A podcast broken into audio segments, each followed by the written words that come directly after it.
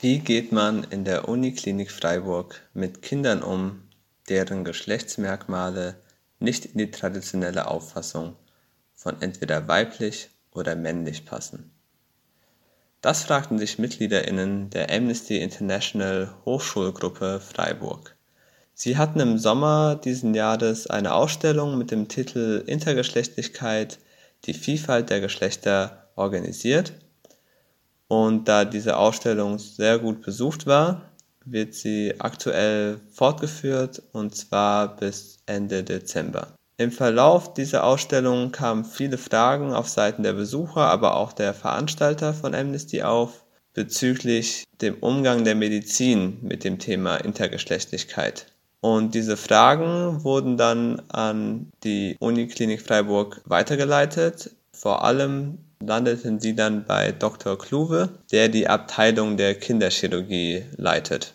Aus dem regen E-Mail-Verkehr entwickelte sich dann die Idee, einen Vortrag zu organisieren und Dr. Kluwe erklärte sich bereit, vergangenen Samstag öffentlich über den Umgang mit sogenannten intergeschlechtlichen Kindern am Universitätsklinikum Freiburg zu referieren. Und während sich dann die üblichen Massen auf dem Weihnachtsmarkt tummelten, lädt Amnesty International ein, in das Uniseum zu kommen, in der Bertholdstraße, um an dem Vortrag teilzunehmen und eigene Fragen zu stellen.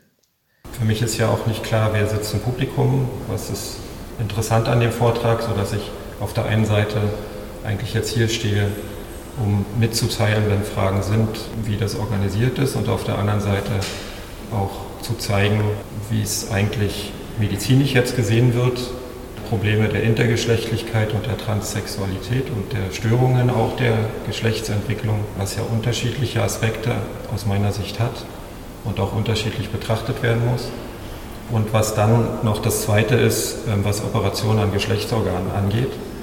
Und da muss man unterscheiden zwischen Dingen, die eben Krankheitswert haben, weil sie Symptome verursachen, weil sie Beschwerden verursachen, weil sie Folgen haben und Dinge, ähm, die eben unnötig sind und zu diesen Aspekten versuche ich kurz was zu sagen. Und das ist eher jetzt eine schulmedizinische Sicht, aus meiner Sicht moderiert, wie wir es auch in Freiburg versuchen jetzt umzusetzen und zu machen, an der Kinderklinik. In den nächsten Minuten präsentierte Dr. Kluwe dann zunächst die einfachen Fälle, nämlich dann, wenn medizinische Eingriffe in die Geschlechtsorgane notwendig sind, um das Überleben des Kindes zu sichern. Als Beispiele nennt er eine offene Blase, die dazu führen würde, dass das Kind an Inkontinenz leiden würde oder wenn die Harnröhre verengt ist. In solchen Fällen werden Eingriffe in die Geschlechtsorgane notwendig und damit sind auch alle im Publikum erst einmal einverstanden. Als dann strittige Praxen wie die Verkleinerung der Klitoris erwähnt werden, werden erste Fragen aus dem Publikum laut. Bei der Verkleinerung der Klitoris ist es nämlich so, dass diese nur vorgenommen wird, wenn andere Eingriffe erstmal notwendig sind, aber die Klitoris als zu groß empfunden wird. Man spricht dann von einer Klitoris-Hypotrophie. Oft wünschen sich Eltern dann eine Verkleinerung, die laut Dr. Kluwe legitim ist. Dazu noch eine Frage, weil dann ist die Klitoris vorne auf, dem, auf der Zeichnung oder so ja meistens auch vergrößert. Ja. Und wird das dann automatisch mitgemacht? Das ist eben die Diskussion. Genau. Und, und wenn, also, wenn die Eltern sagen? das sagen, ja, weil wenn ich dahin operiere, die ist hier.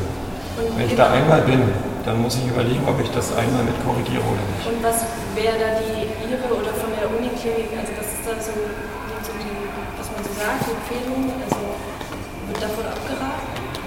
Nicht, also ich empfehle es eher mit Dereduktionsplastik zu machen. Und warum? Weil die meisten sich als Mädchen später fühlen. Und wenn man es später nochmal operiert, ist das Ergebnis schlechter. Eine Person im Publikum findet diese Praxis nicht in Ordnung und äußert sich dazu.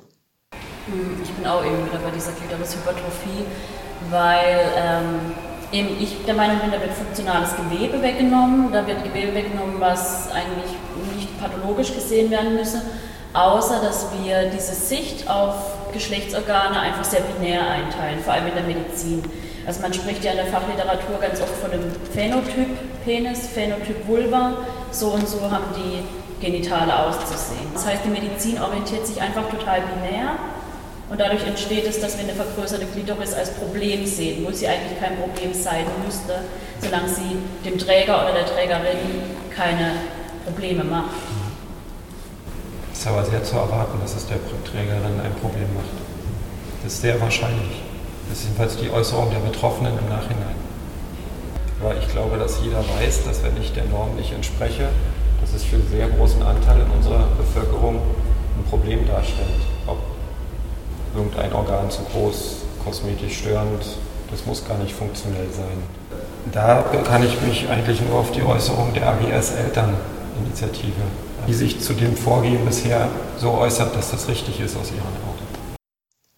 Die von Dr. Kluwe erwähnte AGS Elterninitiative vertritt Betroffene des Androgenitale-Syndroms.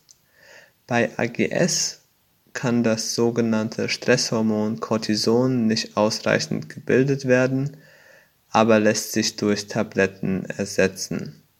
Ein Nebeneffekt von AGS ist, dass das Hormon Androgen, das sogenannte männliche Hormon, produziert wird.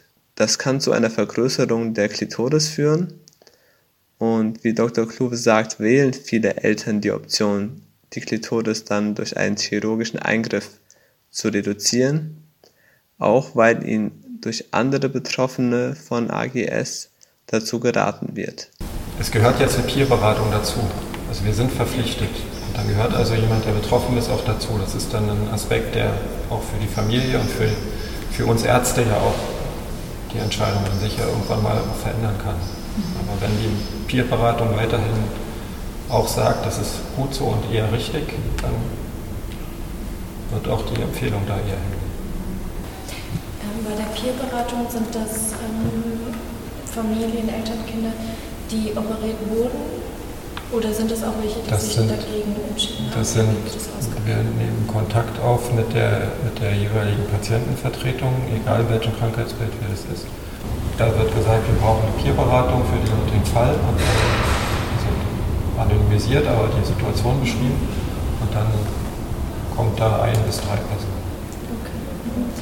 Weil das war das, was ich im Kopf hatte, dass natürlich Eltern, die sich dafür entschieden haben, ähm, da natürlich auch in die Richtung eher beeinflussen werden und Eltern, die sich dagegen entschieden haben, zum Beispiel bei der Klitorisreduktion und ihr Kind auch dahingehend erzogen haben und es kein Problem war, ähm, dass die vielleicht dann gar nicht zu Wort kommen. Das wird sicher so sein. Aber der Ethikrat hat sich ja genau auch in Abwägung als eine Institution genau mit der Frage befasst und hat diese Frage nicht so beantwortet, dass man grundsätzlich das lässt, ja. weil es eben zu schwierig ist. Und das muss man weiter diskutieren, da ja. gebe ich Ihnen recht. Genau. In diese Diskussionen sollten allerdings auch Betroffene von posttraumatischen Folgen von solchen Eingriffen eingebunden werden. Denn sie sind diejenigen, die über Jahre an den Folgen von diesen Operationen leiden müssen. Mm, nun gibt es ja aber auch zum Beispiel Studien aus der gesundheitspsychologischen Sicht eigentlich eher, die zum Beispiel in der geschlechtlichen Menschen ähm, zum späteren Zeitpunkt befragt haben, wie sie das erlebt haben. Das waren natürlich qualitative Designs und die gemeint haben, wenn mit ihnen von Anfang an offen umgegangen wurde, dass das einfach eine Variation ist, die, mit der sie geboren sind, die aber auch in Anführungszeichen normal ist dass die Kinder zum Beispiel oder die Menschen viel weniger häufig unter zum Beispiel posttraumatischen Belastungsstörungen gelitten haben als Personen, die in ihrer Kindheit operiert wurden. Das kann durchaus sein, aber es spielen da noch viel, viel mehr Dinge eine Rolle. Ob das später eine posttraumatische Belastungsstörung, ob das ein Körperunwohlsein ist. Und dann haben wir im Kindesalter ganz unterschiedliche psychologische ähm, Phasen. Und wenn ich das gut betreut mit den Eltern mache, wenn ich eine schwere Operation mache, dann ist ein bestimmter Zeitpunkt gut dafür. Und zwar ist das in der Säuglingsphase bis anderthalb Jahre mit der Verarbeitung. Wenn danach nicht sozusagen Fehler gemacht werden in der Verarbeitung, im Umgang mit dem Kind, dann wird es das psychologisch gar nicht schlecht verarbeiten können. Und dann wird es anders verarbeitet, als wenn ich das mit einem Dreijährigen mache oder einer Dreijährigen. Und das ist etwas, was ich auch versuche zu verhindern. Aber dass ich, wenn neun Monate alter jemand operieren muss, da, da kann man unterschiedlicher Meinung sein und das dürfen auch die Eltern dann einbringen. Dann ist aber niemand anders als die Eltern, als der Vertreter da. Ich kann das nicht ändern. Und wenn auch da Konsens ist unter den Betroffenen, unter diesen Betroffenen, da wird es sicher Einzelfälle geben, die damit unglücklich sind. Aber dann weiß ich nicht, die, die man dann nicht korrigiert hat, die dann ein schlechteres Ergebnis haben, ob das das und das aufwiegt. Also es ist ein Interessenskonflikt, den ich jetzt ich, ich persönlich nicht auflöse. Ich werde nicht alles richtig machen, aber das ist meine Meinung. An dieser Stelle, aber auch im Verlauf der ganzen Diskussion wird klar, dass das Problem in der Abwägung liegt, nämlich ob ein Kind an den Folgen von einem sogenannten korrigierenden Eingriff später leiden wird und posttraumatische Störungen erfährt oder ob es aufgrund seiner Variation seiner Geschlechtsmerkmale, also zum Beispiel einer als übergroß empfundenen Klitoris, durch die Gesellschaft ausgegrenzt wird. Ähm, dann habe ich auch noch eine persönliche Frage an Sie. Und zwar haben Sie selber das Gefühl, wenn wir weniger operieren würden, mehr diese Varianz anerkennen würde, dass es sich normalisieren würde und man eigentlich durch Operation dem reinspielt, dass es eben pathologisiert nee, wird? das glaube ich nicht. Ich glaube, das ist ein gesellschaftliches Phänomen. Ich glaube, dass, die, dass es ganz schwer ist, da gesellschaftliche Normen wirklich zu verändern. Und das wäre die Voraussetzung. Also wenn man gut mit denen umgeht, kommen die besser dadurch. Da haben sie dann recht, mit oder ohne Klitoris-Reduktionsplastik oder größer, vergrößerter oder großer Klitoris oder nicht.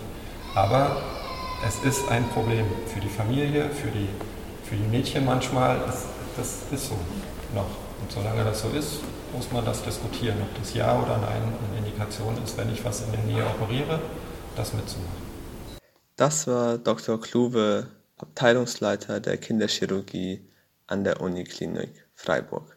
Er sprach und diskutierte über die Betreuung intergeschlechtlicher Kinder in der Medizin vergangenen Samstag im Uniseum.